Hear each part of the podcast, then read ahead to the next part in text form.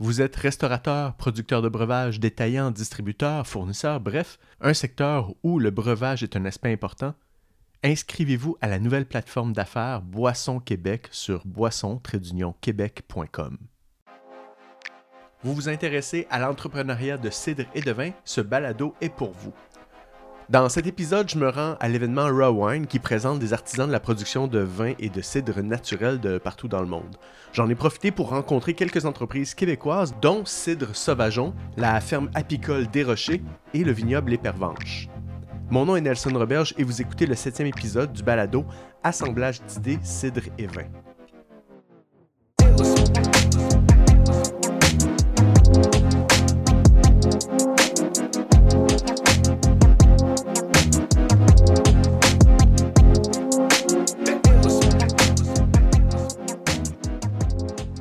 Moi je, suis Pauline et euh, je vais parler de notre cidrerie, ça s'appelle Cidre Sauvageon. On est une cidrerie urbaine. En fait, on est euh, situé à Montréal euh, dans le quartier d'Annecy, à la centrale agricole. On est trois dans cette entreprise. Il y a Raphaël et Camille. voilà, on loue aussi un, verger en permaculture et expérimental à à peu près 40 minutes de Montréal. Euh, voilà, et à côté de ça, on achète des pommes bio déclassées euh, à deux vergers. Et ce qu'on fait, c'est des cidres, donc, euh, des cidres de fruits, ce qu'on appellerait des, des fruits pétnat, sans intrants naturels. voilà. C'est, il y, a beaucoup, ben, il y a de plus en plus de, de cidres qui, les cidreries qui se lancent, qui n'ont pas de verger en ce moment. Là, euh, les, dernières entrevues qu'on voit sur le podcast, c'est pas mal ça. C'est des, euh, des gens qui, louent des, euh, des vergers à d'autres, qui reprennent les, pommes déclassées, qui, qui, ont, qui, ont une, qui, ont, une, autre façon de voir les choses, qui, amène aussi le cidre sec aussi. Parce que pendant longtemps, ça a été les vignobles qui, s'étaient accaparés du cidre. Là, c'est le cidre de glace, puis c'est les trucs vigneux. Vous autres, comment c'est arrivé que vous êtes arrivé, vous êtes dit comme ah là, on veut amener, on veut amener, on veut amener quelque chose là. C'est ma nièce. comment, comment, vous êtes arrivé à dire comme ah là, on veut ça, il y a ça qui se passe? Euh, à la base, Raphaël et moi, euh, on a une formation en viticulture et œnologie. On s'est formé en Bourgogne et euh, on voulait plutôt trouver un vignoble et faire du raisin, du vin. Finalement, quand on s'est rendu compte des coûts que c'était, euh, on a plutôt essayé de trouver des alternatives euh, via l'Artère, en fait, qui est un organisme qui met en relation des, euh, des, propriétaires et des aspirants qui souhaitent s'installer en agriculture mmh. sans avoir à acheter et à, être très endettés. Parce que ce qui est stressant en agriculture, c'est de commencer et avoir 500 000 dollars de, de, dette, en fait, on pourrait dire. Et quand on a vu dans l'Artère qu'il y avait un verger avec, comme ça, expérimental, qui était avec pas de traitement, où il y avait beaucoup de, variétés de pommiers, donc 150 euh, types de pommes, 45 euh, types de poires euh, et énormément d'arbres fruitiers. On s'est dit mais pourquoi pas, pourquoi pas faire du cidre en fait, les, procédés de, transformation étant assez similaires. Et c'est surtout rentrer dans, l'agriculture finalement en étant soulagé parce qu'on est sur un autre modèle de location voilà ce que je pourrais euh, dire. Euh, donc là, euh, vous avez commencé à, il y, a, à peu près trois ans, vous avez lancé, vous avez lancé tout ça. là, vous me dites comment vous avez trouvé les vergers? En tout cas, là, vous avez, tu me disais, vous louez des vergers, vous, ben, des, espaces ou des on loue, on loue un verger, donc le, verger de, attenant à la fromagerie du ruban bleu. Ça, on s'en occupe, on, on fait la taille, on est là pour le gérer. Et à côté de ça, euh, on... Vous occupez aussi des, arbres. Oui, oui, oui, oui, oui, Là, on, travaille sur... Euh, on, fait de la gestion, on taille tous les arbres fruitiers qui sont présents, euh, on les protège. Vous la, job de pomiculteur. Aussi, oui, oui. Et puis c'est important pour, pour nous de garder le, côté ben, agricole, en fait, travail de la terre, qui, je trouve, quand même important. et à côté de ça, on achète des pommes donc bio déclassées à deux vergers euh, le premier verger, c'est c'est le domaine La Branche, parce qu'en fait, Raphaël était euh, maître de chai là-bas. Ah, et euh, c'est des, on savait que c'était des pommes bio. On, tient à ce que ce soit de toute façon au minimum en bio. Et il nous a dit qu'on pouvait reprendre des, pommes déclassées dont, qui n'étaient pas dédiées à la vente. Et ensuite, pour l'autre verger, c'est le, verger qui s'appelle à la croisée des pommes. Et en fait, à la base, ce qu'on a fait, c'est une collaboration avec la, la propriétaire, on lui fait un cidre avec ses pommes. qu'on va lui vendre pour elle pour qu'elle puisse le vendre sur place à son kiosque. C'est ça l'idée. Mais on récupère vraiment aussi toutes ces pommes à terre, ce qui nous permet d'assurer une certaine quantité. Parce qu'en étant dans un verger en- aussi complexe que le, le verger euh, du ruban bleu, en permaculture et euh, expérimentale, c'est qu'on est sur de la qualité plus que de la euh, quantité. On n'aura pas le même rendement qu'un qu'un verger euh, Ouais. classique. Ouais, ouais, c'est ça. Là, ça va faire trois ans. Je reviens tout le temps sur, sur l'âge de, de la Ouais, business. Mais que- qu'est-ce qui a évolué dans, dans vos produits ou dans votre façon de faire depuis le début, puis qui est encore très jeune là encore, là, mais tu sais, de trois ans, qu'est-ce qui a évolué dans votre façon de voir les choses puis de, de- de faire le cidre? On apprend à. On est plus tranquille. Au début, on, se disait il faut faire des pétillants naturels, absolument des pétillants naturels. On continue à faire des pétillants naturels, mais on euh, travaille plus tranquillement sur les procédés de, fermentation. Euh, c'est toujours une période un peu stressante, mais avec l'expérience, on est comme beaucoup plus calme, je trouve. On aime ça expérimenter. Euh, je pense qu'on est une des cidreries qui fait le plus de cuvées. On avait commencé avec 4, cidres. Et la- L'année dernière, on a fait 15 cidres. Ah oui, Et là, hein? cette année, avec la récolte de 2022, on est à 18 cidres. Ah ouais, Combien, combien euh, ça fait de bouteilles en tout que On, par, on a année? une, ou on a une production qui est relativement euh, petite. On, Ouais. fait, euh, on, on produit entre 20 et 25 000 bouteilles. Ah ben quand même. quand oui, c'est... Euh, Ben c'est c'est ouais, ça. Ben, j'ai parlé avec des, euh, des cidreries euh, qui, qui commençaient, qui étaient plus autour de 8 à 10 000. Fait que là, euh, c'est un autre niveau. Vous autres, vous êtes un petit stade d'un peu plus de production, mais quand même, ça reste, un- ça reste une petite quantité. Mais ben, Il y en a qui, des producteurs qui, qui, euh, qui peuvent aller jusqu'à 40, 50 000 Oui, oui, bouteilles. oui, oui, euh, mais c'est sûr que par, on- sur, euh, entre 20 et 25 000 bouteilles, faire 18 cuvées, c'est beaucoup. Mais on aime ça expérimenter. Euh, on fait souvent des... euh, comme des... mi- Je vais pas dire des micro-cuvées, mais on travaille Ouais. souvent sur des, des- des cuves de 1000 litres. Euh, et on a envie de, de- de s'amuser, de, pousser un petit peu les, euh, les limites euh, d'un cidre. On fait beaucoup de collaborations parce que je pense que c'est aussi euh, quelque chose d'intéressant dans, dans- dans ce milieu-là, de, collaborer avec, avec d'autres producteurs. D'autres producteurs aussi, d'autres vergers, d'autres cidres ou, euh, Alors ou, euh, oui, euh, de, de- de- producteurs de raisin, on récupère le marc de Ouais. raisin de, de certains euh, producteurs et aussi des, avec d'autres cidri- cidriculteurs. Là, on a fait une collaboration avec, avec le domaine Chouanière. Donc c'est Ouais. un, un essai qu'on fait. J'en dirai pas plus parce qu'on va le sortir bientôt, mais on a travaillé vraiment ensemble justement. Ah, OK. Puis justement, comment que, bon, à, à, à 20-25 000 bouteilles, comment, euh, c'est quoi votre stratégie marketing pour réussir à les, à les vendre, vos bouteilles? Euh, ben, on travaille avec euh, l'agence La Cuvée qui, euh, qui nous distribue un peu partout au Québec. Et puis sinon à Montréal, on a un, réseau d'épiceries fines qui apprécient nos produits, qui nous en recommandent. Il y en a d'autres aussi qui, qui, qui, entendent parler de nous, qui veulent, qui nous contactent pour avoir des, des produits. Et puis ça se fait euh, comme ça. euh, Mais la, euh, la- la cuvée vous aide à la distribution, euh, à Euh, la oui, elle nous aide. représentation? Elle nous aide à la distribution à, à, hors de Montréal, aussi à Montréal d'ailleurs en fait, mais c'est vrai que ça nous permet de, de, de ne pas. euh, ça, ça serait compliqué pour nous de partir à, à Rimouski livrer Ouais. quand on est sur Montréal. Est-ce que vous en faites quand même? Est-ce que vous êtes, est-ce que vous représentez quand même votre, ben là, comme là vous êtes ici à Rowan pour faire le truc, mais est-ce que vous, vous faites du démarchage aussi pour ouvrir des nouveaux points de vente ou Oui. c'est complètement Euh, ben, les, avec euh, la cuvée? euh, La cuvée va s'en occuper sur le pôle à, à l'extérieur de Montréal et- nous on essaye de, aussi de, de démarcher euh, d'autres euh, boutiques. Euh, L'idée c'est aussi de ne pas trop saturer certains endroits de la ville non plus, Mhm. mais oui on, fait aussi- on démarche aussi. Est-ce que vous avez, euh, à travers ça, là je m'en vais dans une autre angle, mais on développe le côté entrepreneurial, mais est-ce que vous avez aussi une stratégie de marketing, marketing en ligne, marketing, est-ce que vous développez ce côté-là ou est-ce que vous êtes satisfait en ce moment à juste développer des points de vente puis que vous, vous mettez pas tellement d'énergie là-dedans parce que c'est encore un petit marché? Euh, on, aimerait le développer, on en parle, on travaille là-dessus, mais très tranquillement. Euh, c'est pas encore, on ne on fait pas de vente en ligne par exemple. C'est pas encore, c'est pas encore le cas.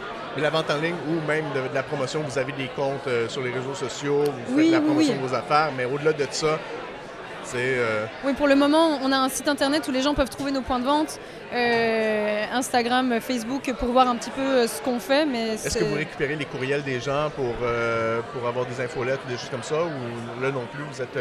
les courriels, ben, faire des infolettes. Oh, non. Non, non, Ça, reste là. Oui, pour le moment, le ça, monde ça reste là. voir, ils vous connaissent un petit peu, vous ouais, à passer vos, produits et tout ça. Oui, c'est ça. Mais c'est sûr qu'on a aussi un on a la chance de travailler avec Mathieu Labrec, euh, qui est euh, notre illustrateur pour les étiquettes. Ça, mm. ça aide beaucoup pour le, visuel. Ça, crée vraiment un engouement sur, euh, sur les produits qu'on fait. C'est une sorte de marketing en soi, l'identité visuelle avec... Ben, ben oui, c'est quand même... parce que quand il y a beaucoup de, il y a beaucoup de cidreries dans, sur une étale, c'est vrai qu'il faut pouvoir un peu sortir du lot. puis nous, on aime ça, garder cet esprit un peu ludique. Le cidre, c'est une boisson qui de, de, qui se boivent facilement entre copains. Euh, euh, et, les étiquettes, en fait, le, ressortent bien. je trouve ce, côté-là qu'on a mhm. envie de montrer euh, sur le, sur le cidre. Comment vous avez travaillé avec, avec lui sur le visuel? Est-ce que c'était un ami de longue date? Est-ce que c'est quelqu'un que vous avez trouvé à un moment donné qui s'est... Comment vous l'avez trouvé, cet illustrateur? On a... on, cherchait à, on, a cherché en fait plusieurs illustrateurs sur, sur les réseaux où, que Raphaël avait, dont Raphaël avait entendu parler. Puis on a vu ce que Mathieu faisait, on s'est dit que ça pourrait vraiment bien aller avec euh, l'image qu'on souhaitait dessiner. Euh, quand on s'est rencontrés, moi j'avais euh, dit à Mathieu que je voulais des étiquettes très colorées, assez vives.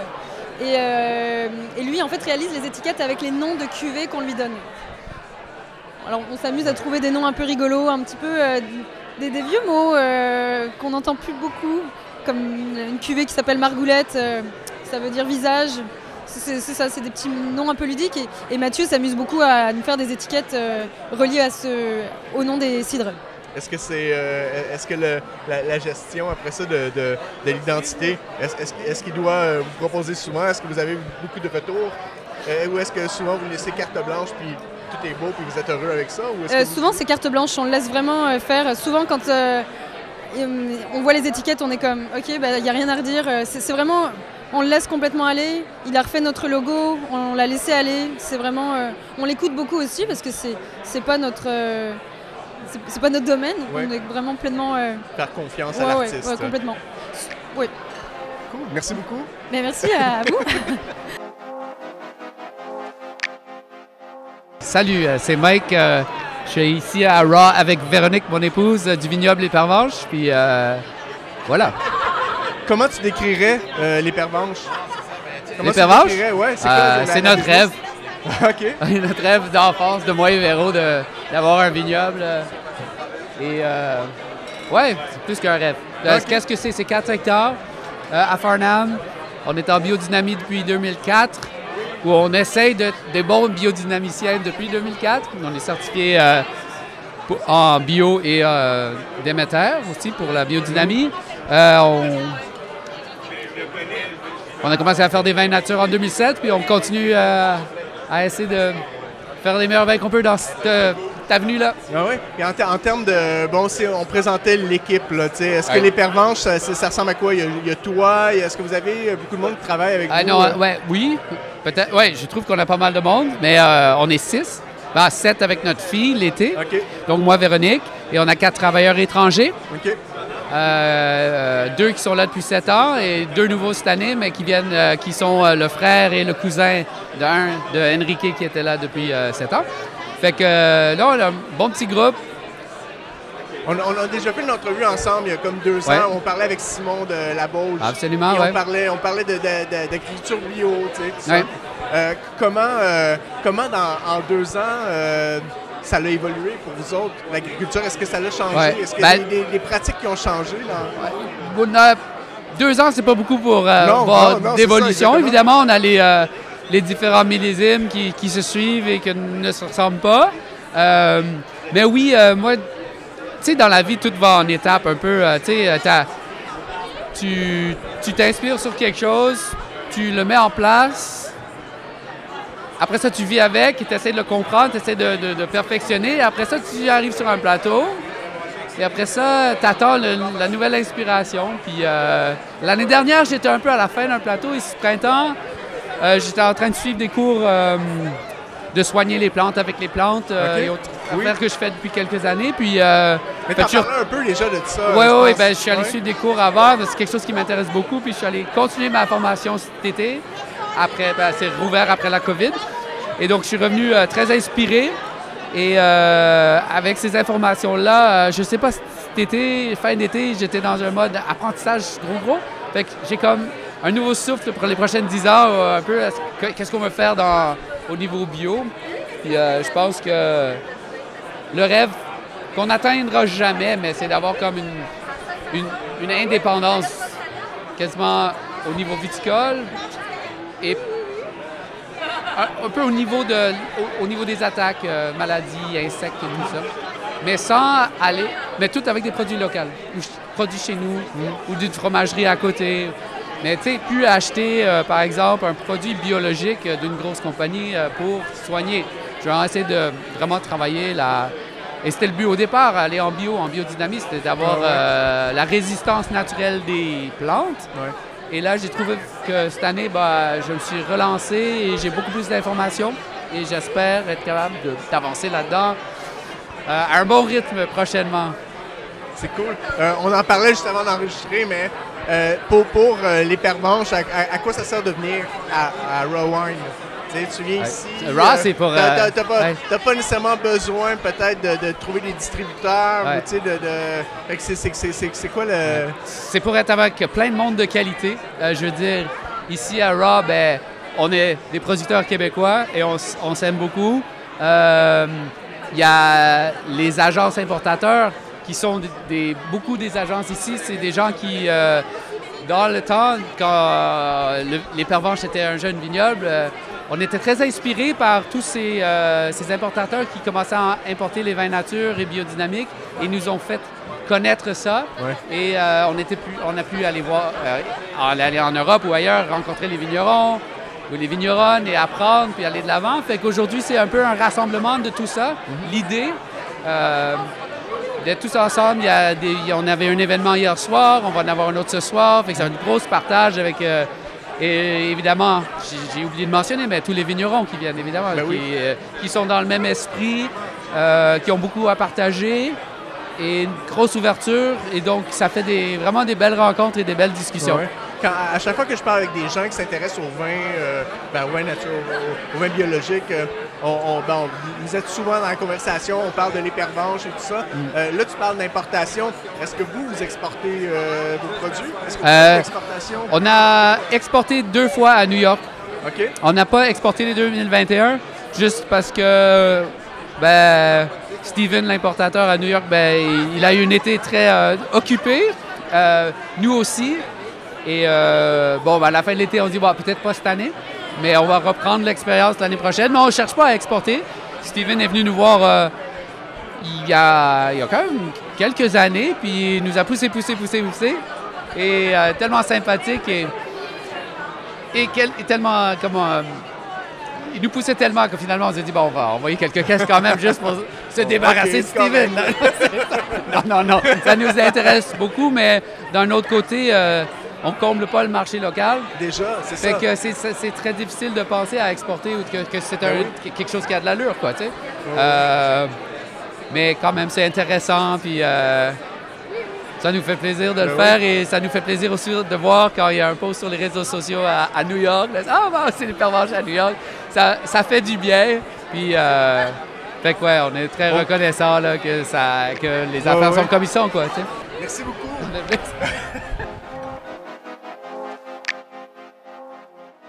Donc, euh, Géraud Bonnet, la ferme apicole des Rochers. Euh, la ferme apicole des Rochers existe depuis euh, maintenant presque 40 ans à Ferme-Neuve, dans les Hautes-Laurentides. Euh, C'est mes beaux-parents qui ont commencé l'aventure à la fin des années 80. Euh, c'est la ferme apicole, c'est spécialisée dans la production de vin de miel, OK. ou d'hydromel aussi, mais on aime Ouais. bien le terme vin de miel parce qu'on on essaye d'apporter une autre image à cette boisson alcoolisée des temps ancestraux, de le moderniser, montrer qu'on est capable aussi d'avoir quelque chose qui est en fraîcheur, qui est euh, pas trop sucré, qui est euh, pas trop alcoolisé. Euh, puis qu'on est capable de travailler aussi en restauration qui vient amener peut-être euh, une touche à l'identité culinaire euh, qu'on est euh, québécoise, on espère. OK. Et de- depuis quand euh, euh, vous faites, vous faites le, votre vin de miel? De- ça fait combien de temps que vous... Euh, en fait, euh, les- les- mes beaux-parents commencent à faire du miel début des années 80. L'hydromel, ça a commencé. euh, les premiers hydromels qui ont été mis en marché, c'est début des années 90. Il y avait un blanc sec, un liquoreux. Puis euh, nous, on a pris la relève en 2008. On est allé chercher la certification bio en 2009. Les miels étaient déjà bio. Mes beaux-parents travaillaient déjà sans sulfite. Euh, été ce- un travail qu'on a fait un peu sur les nutriments pour la fermentation, d'aller épurer ça, de les l'éliminer. Puis l'étape suivante, ça a été de commencer à travailler sur la fermentation naturelle euh, à partir de 2011. Puis en 2015, on a tout passé en fermentation naturelle et vinification naturelle, c'est-à-dire qu'il n'y a aucun additif qui est ajouté euh, dans nos produits. On travaille par contre avec des ingrédients euh, bruts, là, avec des fruits, euh, Ouais. avec euh, des herbes ou des, avec le sapin baumier par exemple. ouais. Mais là, vous avez, vous avez beaucoup de- d'expérience, vous avez beaucoup de, de- de- Ouais. vous avez eu, le temps en masse de pouvoir faire des essais, des erreurs. Comment, Exact. comment a été l'évolution de vos produits? à, à quoi ça pouvait ressembler avant et qu'est-ce que c'est maintenant? Mais à l'époque, il y avait, euh, c'est ça, euh, principalement un liquoreux, la cuvée de la Diable, qui a été euh, vraiment l'emblème de la maison. Euh, beaucoup reconnu dans la critique des vins, puis en gastronomie aussi auprès des restaurants. Euh, puis il y avait donc un rosé aux framboises et un sec. Là maintenant, on a, on a développé toute une famille qui s'appelle Biz, qui sont des pétillants légers, euh, 5% d'alcool. Et on s'amuse beaucoup dans cette famille-là avec euh, d'autres ingrédients. Sais, là, on vient, on vient de goûter la rhubarbe et framboise, mais on travaille aussi avec euh, le marc de pomme de Chemin des Sept, par exemple, pour faire un, un hybride entre un cidre et un hydromel. On travaille aussi des, euh, avec les REL, une collaboration qu'on a avec John Winter Russell. On a travaillé avec la, la Camerise. Donc là, on s'amuse beaucoup dans cette famille-là. Puis on a gardé une gamme un petit peu plus sérieuse de euh, vin de miel sec à 12% d'alcool. Donc vraiment un équilibre plus proche d'un vin. Où là, on travaille plus en précision chaque miel de saison. On cherche une façon de les exprimer en vin de miel. euh, un peu comme le ferait un vigneron avec un cépage. Chaque miel de saison, c'est un peu notre cépage. C'est, c'est- il faut imaginer un paysage fleuri euh, que les abeilles vont aller butiner avec Ouais, une ouais, ouais. multitude de fleurs. Mais tu sais, au printemps, ça va être par exemple pissenlit, cerisier sauvage, euh, érable. Parce que c'est ça, j'allais dire, la les saisons pour le, pour le miel n'est pas, est pas énorme. là. La, Ouais. la- la- la porte d'ouverture, la fenêtre est comme de, C'est du ça. printemps à l'automne et Donc, euh, euh, même, même, même avant l'automne. Ouais, c'est court, donc après ça, il faut, euh, c'est un travail de, de- de l'apiculteur d'aller euh, récolter à chaque euh, fin de saison euh, pour aller chercher cette signature aromatique. Parce que euh, chaque euh, bouquet floral va donner un- une, une aromatique différente. là. Ouais. Si on parle de printemps, comme je commençais euh, à expliquer, euh, c'est des miels plus fruités. Si on arrive après ça sur l'été, qui est plus sur les trèfles, framboisiers euh, et l'aube, ça va être un petit peu plus, un peu plus léger déjà en, en- en goût, puis un peu plus sur un petit côté agrumes, un petit côté petits fruits. Euh, donc, euh, tu sais, euh, nous, les, les ruches de la ferme apicole des Rochers, c'est les miels d'anisette qui s'en occupent. Donc, en certification biologique, puis qui depuis longtemps euh, mettent en valeur euh, justement ces miels de saison. Et nous, on poursuit l'aventure dans, dans la fabrication de vins de miel. Euh, donc cette famille-là, là, par exemple, on a le Bliss qui est 100% miel de tilleul, euh, qui vient chercher vraiment un côté frais ben, de, ce, de ce miel-là. Oui, oui, c'est ça. Puis on a gardé la famille des, des liquoreux vieillis en barrique comme la cuvée de la Diable, mais là, euh, avec le temps, on a accumulé aussi des vieilles barriques. La cuvée de la Diable, c'est vieilli 4 ans. On a des barriques qui sont vieillies euh, 10 ans où on fait un hors d'âge. On a le hors du temps qui est 20 ans d'âge. Donc euh, c'est aussi d'avoir été privilégié, de prendre la relève du- d'une ferme qui existait déjà. On a le privilège d'avoir des, des- des vieux vins de miel qui sont encore en barrique et euh, qu'on est capable de sortir euh, maintenant euh, 20 ans après. Ouais, ouais. C'est- C'est c'est quoi vos enjeux aujourd'hui, en, en tant qu'entrepreneur? Ouais. de- Les, les enjeux de, euh, de, de- de votre ferme euh, apicole aujourd'hui, puis qu'est-ce qui s'en vient? Ah, ben, il y a plein d'enjeux. Déjà au niveau de la production, c'est quand même les changements climatiques. Ouais. Euh, cette année était une année qui était quand même correcte, mais on sort de deux années horribles où il n'y a quasiment pas eu de miel. Une année, c'est parce qu'il y avait de la sécheresse. L'année d'avant, c'est Ouais. parce qu'il y avait trop de pluie. Donc euh, c'est vraiment euh, un peu la roulette russe. Ça, c'est déjà le, le plus gros changement et ben, le plus gros enjeu est là. Si on n'a pas de miel, on ne pourra pas faire le reste. Ben non, c'est ça, exactement. Euh, ensuite, euh, ben, il y a quand même tout le contexte sur les lois des alcools au Québec qui est vraiment hyper contraignant, qui date d'une autre époque. Euh, on espère beaucoup que ça va changer. Euh, moi, je fais partie de l'association des producteurs d'hydromel. Euh, on s'implique beaucoup avec les autres associations de cidre, de vin, Ouais. pour essayer de voir auprès du gouvernement comment on peut simplifier, arranger notre quotidien. Il y, a, il y a un dossier qui nous tient, et puis moi qui me tient particulièrement à cœur, c'est le timbrage de nos bouteilles pour la vente en restaurant qui est, qui est, qui est inutile d'abord, puis qui nous prend énormément de temps. Euh, c'est quelque chose qu'on aimerait changer. Parce que, parce que la distribution en restaurant est, est- est super importante pour les, oui, pour les pour- producteurs. C'est Ouais. un, des, c'est un des, des marchés, des, un des vecteurs qui est, le plus, qui est un des plus importants, qui est très Mais important. parce que c'est ça, les restaurants, euh, à partir du moment où ils commencent à chercher à, à avoir une identité aussi euh, plus ancrée dans le territoire, ben, ils veulent mettre en avant les bons produits du Québec. Euh, puis en même temps, pour nous, ben, c'est une, une façon de faire découvrir nos produits dans des bonnes conditions. En accord 20 aimé qui va être, euh, euh, qui va être étudié. Donc les, les- les gens, surtout s'ils ont des a priori avec les produits québécois, ça va leur permettre de découvrir dans des bonnes conditions. Ou aussi quand c'est un sommelier ou quelqu'un ben, qui- qui est expert dans son métier qui va nous conseiller de goûter à tel produit, mais on va être plus en confiance. Euh, puis on hésitera moins à, à y aller. Donc c'est vrai que les- pour nous, les restaurants euh, ça joue un grand rôle. Puis, euh, puis même à l'étranger aussi, c'est, c'est- le peu qu'on exporte, c'est beaucoup avec les restaurants pour, pour faire euh, découvrir ce qu'on, le travail qu'on fait. Des bons J'ai- une dernière question. Puis ça, euh, la Black Bees, là, il y a- Ouais. il y, a un pong dans votre gang. Là. Ouais. C'est- Ouais. c'est- ça sort de où et pourquoi? Ben, Ça, ça, que- ça fait référence avec l'image, ça, ça fait Black référence à Black euh, Flag. ouais, exactement, ouais. Ben, tu sais, on, on, on écoutait, ben moi j'écoutais pas mal de musique punk quand j'étais plus jeune, ben j'en écoute un peu moins souvent, mettons. mais, euh, mais tu sais, on a gardé l'esprit de, de- de- de- de- de- d'envoyer un petit peu promener le système. Euh, Là, c'est vraiment euh, le Black Beast, c'est que c'est fait avec un miel de sarrasin, qui est un miel qui est très euh, funky. Ouais. Euh, dire très corsif, fermier, euh, ouais, ouais. corsé, euh, tannique aussi. Puis euh, c'est une collaboration avec le domaine du Saut de l'Ange en France, qui est mon importateur. Puis il voulait un. un- un- j'avais, un seul euh, hydro- vin de miel de la famille Biz qui était 100% miel. Lui, il en voulait un autre. Il adore le miel de sarrasin. Il m'a dit Fais-moi un truc avec le miel de sarrasin. Je dis, mais là, euh, oublie ça, miel de sarrasin, c'est tellement euh, en pétillant léger, ça marchera jamais. Donc, euh, mais en même temps, tu sais, notre esprit punk a dit, c'est pas grave, on essaye, Fuck it. on fuck it, on fonce, on essaye. Donc ça a été vraiment euh, ça. Puis le fait que ça soit aussi justement un peu funky comme arôme, euh, ça, ça nous a enligné dans cette direction-là. Puis le sarrasin, on l'appelle aussi euh, blé noir. Donc, euh, mais sans avoir pensé à l'étiquette et le design, on l'appelait déjà Black Bees à cause de ça. C'est quand j'ai envoyé ça à mon, à mon designer, qui lui aussi est un fan de musique punk, il m'a il a envoyé le design.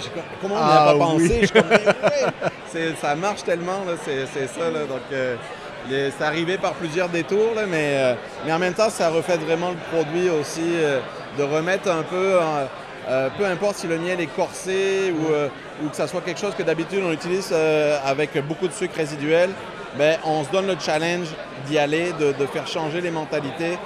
Ça, c'est un autre de nos. Par rapport à ta question tout à l'heure, en tant qu'entrepreneur, de faire changer euh, les perceptions euh, Ouais. du public sur euh, le vin de miel, de le faire connaître aussi simplement, parce qu'on s'est aperçu qu'en faisant un sondage à l'Association des producteurs d'hydromel, que en fait, il y a 80% des gens qui savent même pas qu'est-ce que c'est l'hydromel ou le vin de miel. Ils savent même pas. Là, là où c'est des fois un peu encore plus challengeant pour nous, parce que des fois, ils veulent même pas forcément découvrir qu'est-ce que c'est. Ouais. Donc euh, là, c'est le travail qu'on a à faire. Avant le miel, ah, tu sais qu'il y a une sorte de dégoût, Ouais. euh, un sorte de... C'est ça, il y a a priori que peut-être il y a du sucre. C'est ça qu'on se dit un peu. On se dit, c'est-tu la- qu'il y a la priori que ça soit trop sucré? Peut-être ça soit trop. euh, trop médiéval ou trop Oui, ancestral. oui, ben c'est ça, parce que, parce que l'image qu'on a, c'est- justement l'hydromélerie euh, de... de euh, là, j'ai perdu le nom, mais qu'on Mais retrouve en... le- je, je veux dire, on voit, on voit, euh, on voit dans Game of Thrones boire de l'hydromel ou Ouais, dans les séries Vikings. Ou, Mais sais, comme, ce que tu m'as fait goûter, là, euh, euh, que, tu sais, c'est quand même assez sec, c'est Ouais, c'est- c'est c'est ça. léger et tout, là, tu sais, C'est c'est... ça. Puis ce qui est le fun, c'est de s'apercevoir qu'il y a 10 millions de façons de faire du vin de miel. Puis à travers le Québec, en fait, tous les producteurs sont répartis un peu partout au Québec. C'est un peu comme les microbrasseries, alors que les cidres et les vins, c'est un peu plus au sud du Québec. Mais nous, il y en a vraiment, il y en a en Abitibi, il y en a en Gaspésie. puis chacun a sa façon de faire, chacun a ses miels. Euh, il y en a qui vont travailler peut-être un peu plus comme des bières, un peu plus euh, brassées. Euh, d'autres plus comme nous qui travaillent un peu plus comme des vins avec l'élevage, avec puis en, travail naturel dans notre cas. Mais c'est ça, chaque, chaque producteur a une façon de faire. je pense que c'est important pour les gens d'essayer d'aller découvrir un peu tout le monde, puis voir qu'est-ce qui, qu'est-ce qui leur plaît, qu'est-ce qui leur mm. parle. Ah Merci beaucoup.